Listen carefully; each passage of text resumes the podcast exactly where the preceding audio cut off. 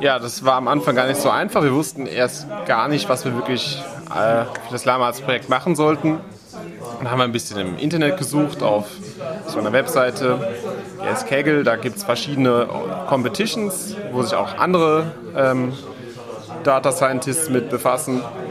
Und da haben wir dann ein bisschen rumgesucht und haben dann irgendwann äh, haben wir dann diese Hunde-Competition gefunden und das fanden wir einfach interessant und dachten auch, das ist bestimmt umsetzbar, aber man muss ja auch bei den Competition immer so entscheiden, ist das wirklich machbar in, in der kurzen Zeit, die wir in Lama zur Verfügung haben. Und dann haben wir gedacht, ja, das ist interessant und das wollen wir mal ausprobieren.